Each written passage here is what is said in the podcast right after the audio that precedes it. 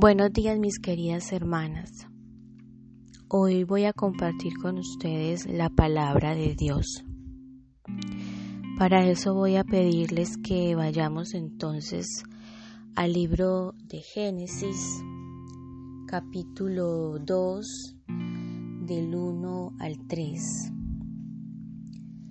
Fueron pues acabados los cielos y la tierra, y todo el ejército de ellos.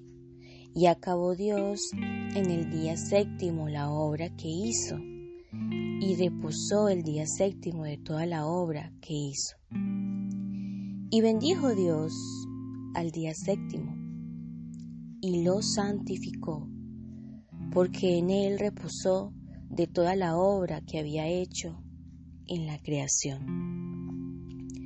En el capítulo anterior, Génesis 1, encontramos el relato de la creación, cómo Dios diseñó y ordenó. Vemos que todo lo que Dios hizo fue bueno de gran manera.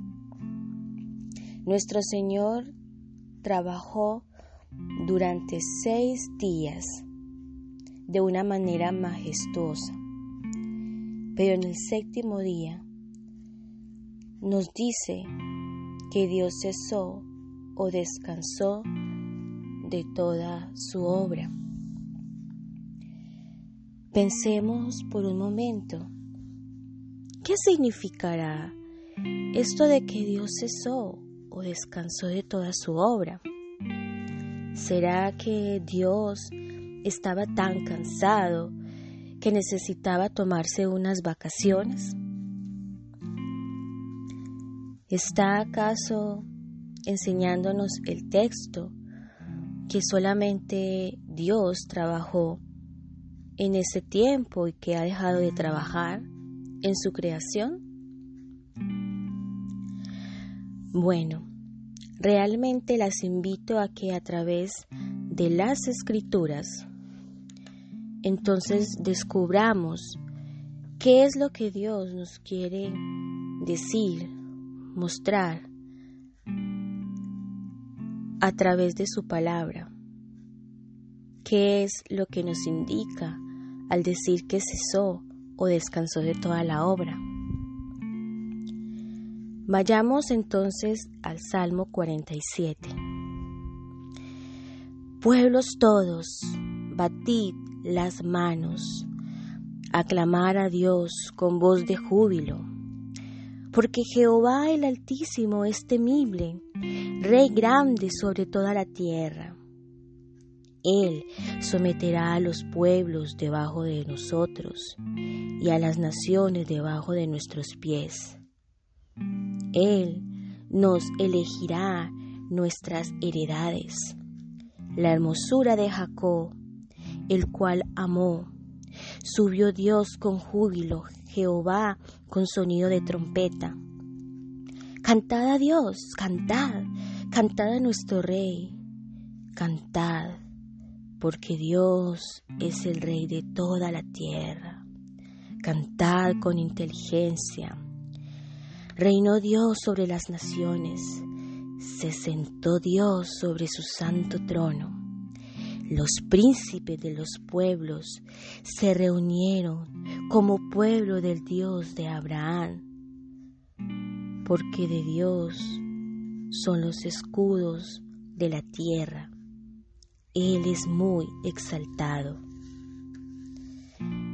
También, mis queridas hermanas, podemos ver en Primera de Crónicas 22, 2.10 que David te relata a Salomón la profecía de Dios para él. En esa promesa de Dios a David, la esencia era que Dios daría paz y reposo a Israel por medio de Salomón. He ahí su nombre y el reposo para Israel. Vendrá porque Salomón afirmaría el trono de David en el versículo 10. Aquí notamos la relación íntima entre un rey que toma su trono y el reposo que lo acompaña. Vayamos también entonces a Segunda de Reyes 11 del 19 al 20. Se relata de la entronización de Joás a los siete años. Se recuerdan los tiempos eran terribles, con la pagana Talía al mando del país. Mucha sangre inocente corrió a sus manos y los piadosos tenían que esconderse para salvar la vida. Pero Dios guardó a Joás y por medio del sacerdote valiente, Joaída, restauró el reino a los hijos de David. Una vez más se describe el ascenso de Joás en estos términos. Y se sentó el rey en el trono de los reyes, y todo el pueblo de la tierra se regocijó, y la ciudad estuvo en reposo. Así que mis queridas hermanas, el reposo de Salomón y de Joás es sombra del reposo real de Dios al sentarse en su trono. También podemos apreciarlo en el Salmo 132, que nos relata la petición de David de poder edificarle el templo para Dios. Los términos que David usa para describir la presencia de Dios en el templo incluyen tanto el concepto de trono como de reposo. Dice lo siguiente, nos postraremos ante el estrado de sus pies, indicando que Dios está sentado en su trono, con sus pies descansando en un estrado.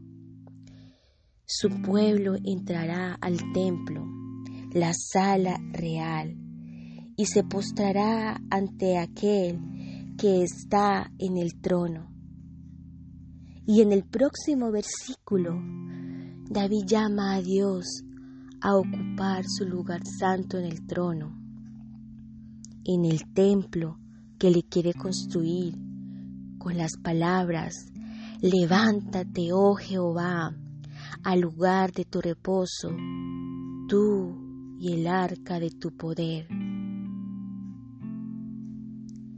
También, mis queridas hermanas, podemos apreciar en el Salmo 29, del 3 al 5, donde el salmista exalta el poder de Dios en términos que nos recuerdan de la misma creación en Génesis 1 voz de Jehová sobre las aguas. Truena el Dios de gloria. Jehová sobre las muchas aguas. Voz de Jehová con potencia. Voz de Jehová con gloria. Voz de Jehová que quebranta los cedros. Quebrantó Jehová los cedros del Líbano. El Dios que creó de la nada todo lo que hay con tan solo su voz. Ahora reina sobre el mundo con el mismo poder.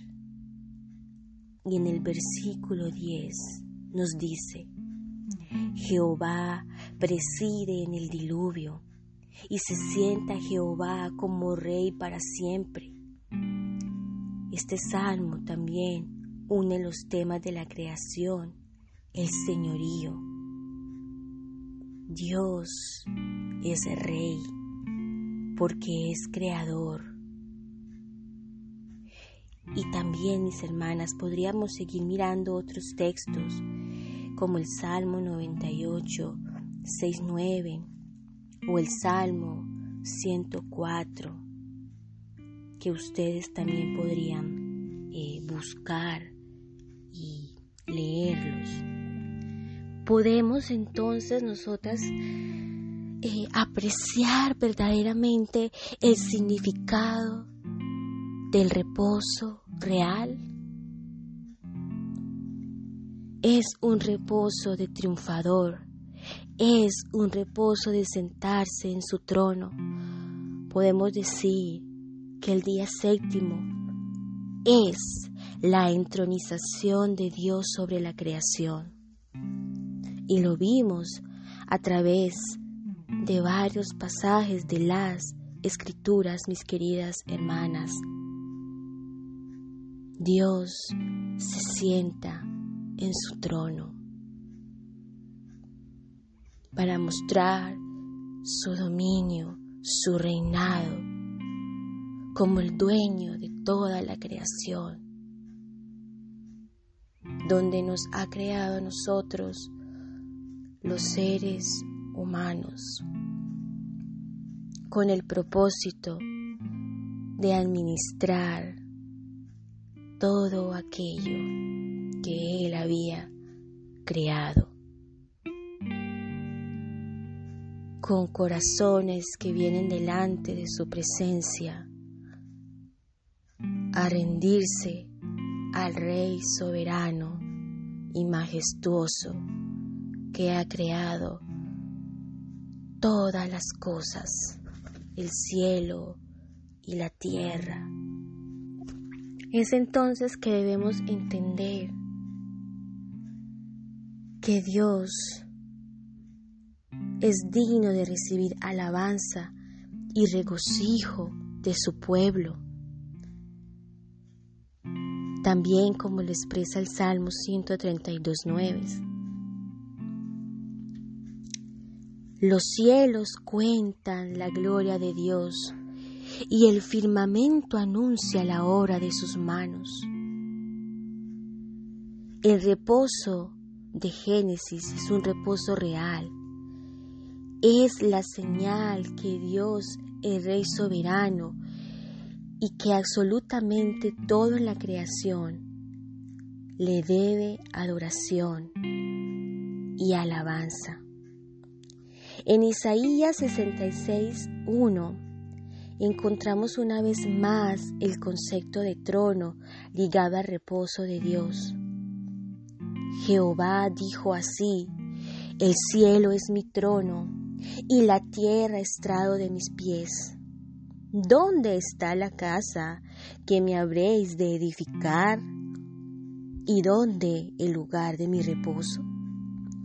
Según este pasaje, la idea de que Dios ya tiene su trono en el cielo impide que el hombre edifique lugar para su reposo. Aquí vemos que trono y lugar de reposo son entonces sinónimos. Dios pudiera haber dicho, ¿dónde está la casa que me habréis de edificar? ¿Y dónde el lugar para mi trono? Es una pregunta retórica en que Dios proclama que Él habita todo el universo y que ninguno debe pensar de Él como necesitando un templo en que vivir. Pero notemos que Dios intercambia el concepto de trono por reposo de manera natural. El trono de Dios es el lugar donde el rey reposa. Pero continuando entonces en el capítulo número 2 de Génesis, versículo 3. Y bendijo Dios al día séptimo y lo santificó, porque en él reposó de toda la obra que había hecho en la creación. ¿Qué quiere decirnos Dios a través de este versículo? Cuando Dios santificó el día séptimo como su día de reposo, en Génesis 2.3, lo consagró como el día en que el hombre rindiera adoración especial. En el último día de la labor de creación, Dios crea al que había de gobernar en la tierra por él. Creó al vicerregente, o mejor decirlo, mayordomo, administrador de Dios. El día sexto Dios le da sus órdenes al hombre. Fructificad y multiplicaos, llenad la tierra y sojuzgarla, y señoread de los peces del mar, de las aves de los cielos, y en todas las bestias que se mueven sobre la tierra. Entonces vemos cómo Dios le da trabajo a Adán para administrar. Pero no solamente le da el trabajo a Adán, sino que también lo llama a estar quieto ante la presencia del rey, reconociendo quién es el rey de reyes y señor de señores. El día de reposo, en primer lugar, es un fuerte recordatorio al hombre de que solo Dios es rey. Todo nuestro trabajo de la semana debe ser realizado para aquel que está en su trono. Adán y Eva fueron el pináculo de la creación, pero debían tomar su lugar ante el Rey, siempre como criaturas. Adán y Eva les fue dado el gran y maravilloso privilegio de señorear en la tierra, pero siempre debían recordar que gobernaban en el nombre del Señor. Cada día de reposo era un recordatorio de que recibían sus órdenes y que ellos estaban dispuestos a someterse voluntariamente al reinado de Él. Pero ¿qué pasó realmente en Génesis? Cuando la serpiente tentó a Adán y a Eva, la tentación de la serpiente era precisamente buscando que Adán y Eva no se sujetaran a las órdenes del rey, sino más bien que usurparan su lugar, creyéndose a sí mismos como dioses, conocedores del bien y del mal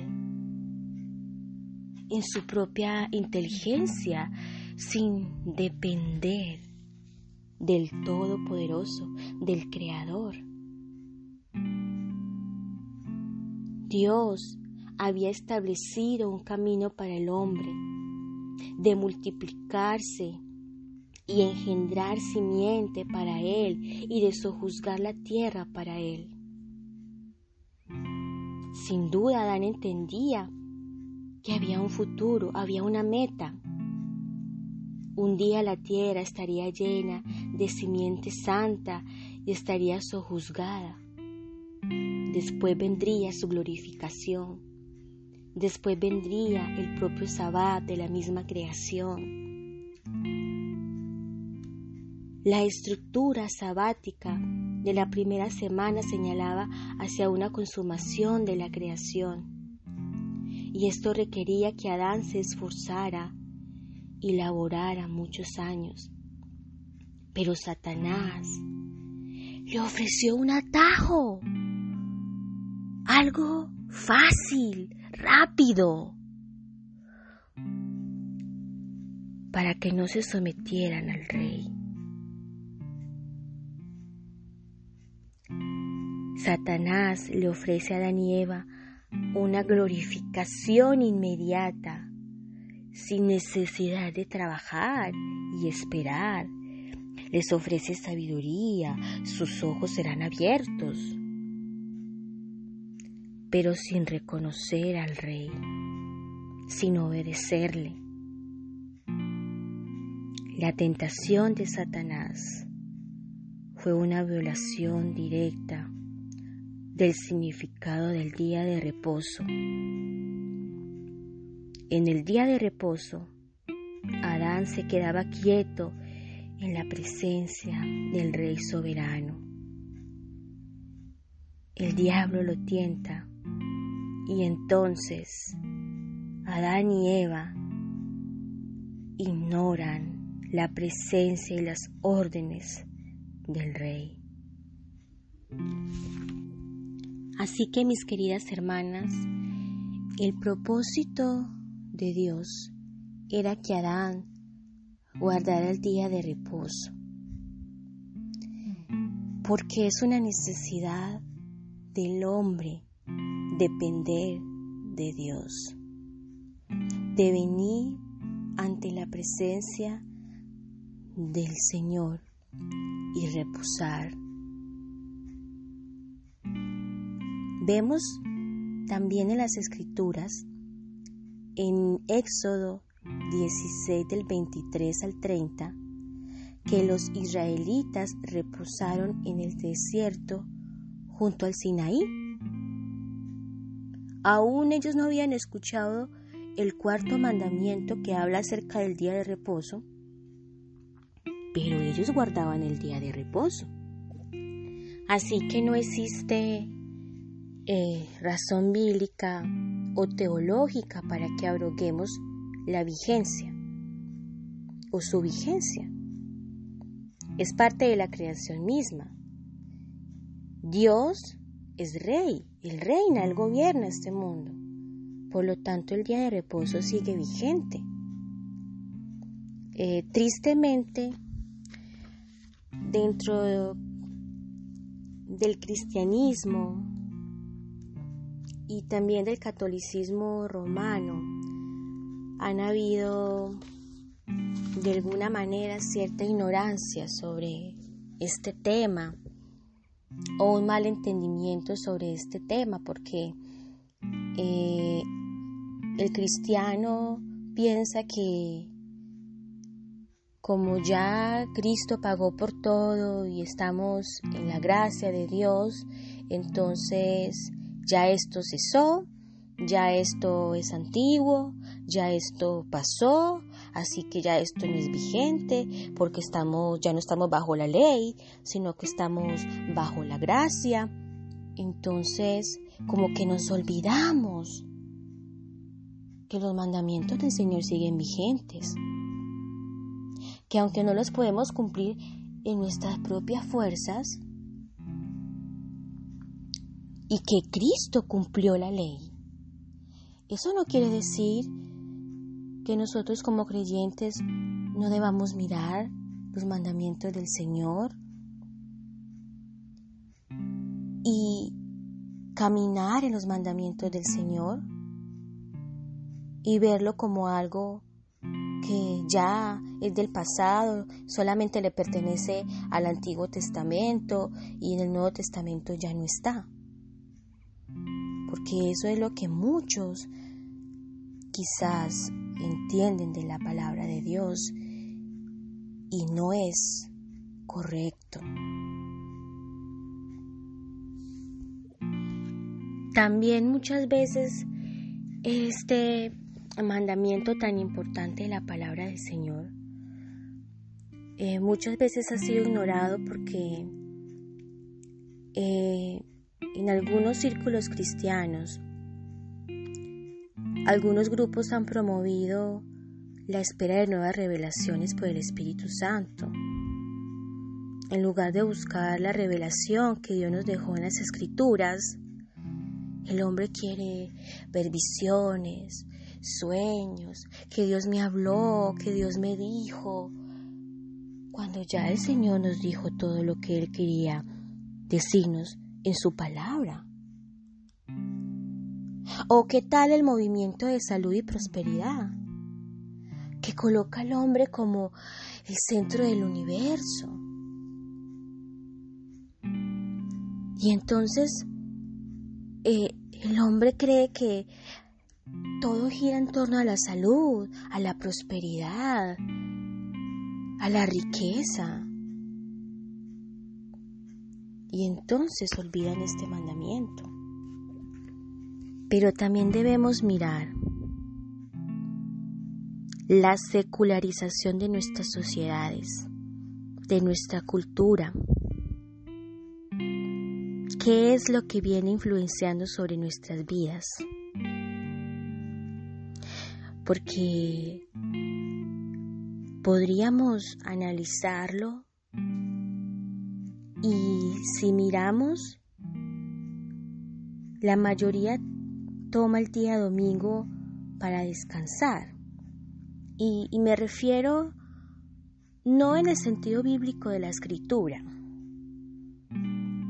sino más bien como que eh, la persona entiende que el día domingo es para yo irme a, pasear.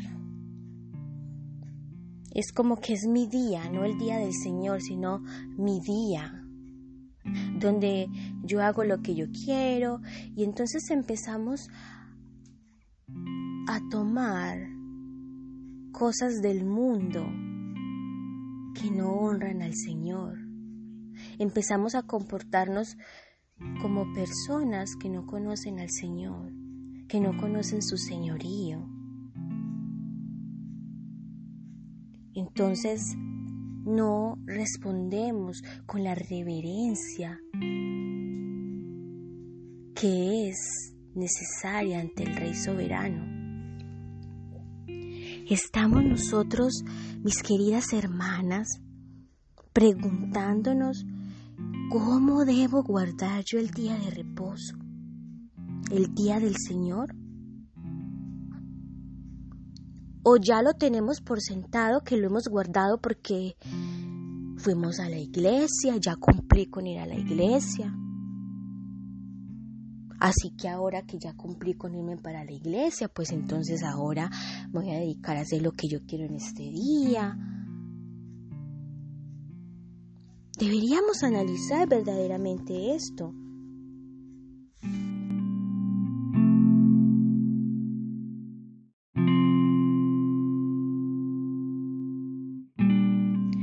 Entonces, mis queridas hermanas, están los afanes de este mundo, las preocupaciones, el amor al dinero, el materialismo, el consumismo, el afán de tener muchas cosas nos estará haciendo olvidar este mandamiento tan importante de la palabra del Señor.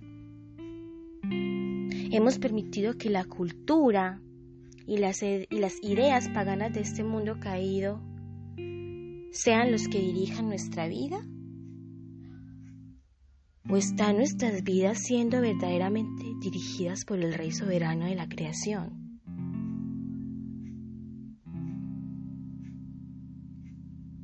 Dios invita al hombre a reposar con Él. Y no es una cuestión de eh, si yo quiero, si me parece, eh, si es de mi gusto, si no es de mi gusto, eh, si es una preferencia o no es una preferencia. No. Dios nos está ordenando porque realmente nosotros debemos honrar al Señor, honrarlo en su día tal y como Él lo ha estipulado en su palabra, no como nosotros queramos hacerlo. Y tristemente es muy probable que no lo hayamos hecho como el Señor lo estipula en su palabra. Y necesitamos venir al Señor en arrepentimiento, pidiendo su ayuda para poder estar convencidos de todo corazón de guardar el día del Señor. Sí, es verdad que habla de que Dios no necesita eh, descansar, pero eres el rey del día del reposo. Él tiene la autoridad de decirnos a nosotros cómo debemos guardar ese día. Y nosotros debemos de venir a Él para encontrar descanso en Él, para venir ante el trono de la gracia y alcanzar misericordia. Es un privilegio, no es una carga. No es una cosa de que, ay, es que me toca guardar el día de reposo y no puedo hacer esto y no puedo hacer, y no puedo hacer aquello y no puedo ir de compras y no puedo ir al parque de diversiones. No se trata de eso. No se trata de que no hagas, no hagas esto. Se trata de tu relación con el Señor. Se trata de honrar al Rey. debemos humillarnos delante del Señor, reconociendo su señorío. Solo el hombre, solo al hombre, Dios le invita a guardar el día de reposo. Dios decide compartir su reposo real con Adán Mis queridas hermanas, hay un texto en Hebreos que, que ciertamente puede producir cierto miedo, temor y reverencia al Señor. Y es en Hebreos 4. Yo las insto a que ustedes en su casa puedan leer ese texto de Hebreos 4. Pero algo que podemos observar allí es que el autor insta a los hebreos a que se esfuercen por entrar al reposo de Dios y que no se endurezcan como los israelitas hicieron en el desierto. No entraron en el reposo de Dios. Procuremos pues entrar en aquel reposo para que ninguno caiga en semejante ejemplo de desobediencia. Hebreos 4:11 ¿Y cuál es la forma de entrar en este reposo? Ya se los dije. Acerquémonos pues confiadamente ante el trono de la gracia para alcanzar misericordia y hallar gracia para el oportuno socorro. El único lugar de verdadero reposo es junto al trono de Dios. Dios es el dador de reposo, porque es el rey que reposó. ¿Cuándo reposó?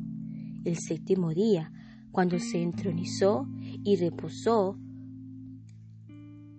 y por eso Él es el rey soberano. El Señor nos ayude, mis hermanas. El Señor nos ayude y sea convenciendo nuestros corazones de guardar el día de reposo. Vemos también en Cristo el privilegio de reinar con Dios. ¿Por qué? Porque después de haber visto la caída de Adán y Eva, a causa del pecado, vemos cómo el Señor restaura, Así que es por esto que el verdadero cristiano mira el día de reposo por lo que es, un privilegio, no una carga. Por tanto, queda un reposo para el pueblo de Dios. Alabado sea Dios por esta señal de su amor. Mis queridas hermanas, el tema del día de reposo es un poco más más extenso. Hay muchas cosas que me gustaría seguir compartiendo con ustedes sobre este tema que me parece muy importante. No voy a alcanzar a abarcarlo ahora realmente todo, pero creo que hablé una parte bastante importante de la palabra del Señor. Espero en estos días poder compartirlo Voy a tratar de hacerlo quizás en los días donde las hermanas no están enviando o nos están compartiendo sus, eh, sus devocionales su estudio de la palabra del Señor. Eh, y espero que verdaderamente esto sea edificación para cada una de ustedes. Lo ha sido para mí. me ha hecho entender verdaderamente que el día del Señor no lo, no lo debo tomar yo como algo a la ligera eh, y que realmente Dios es digno de toda honra y de toda gloria.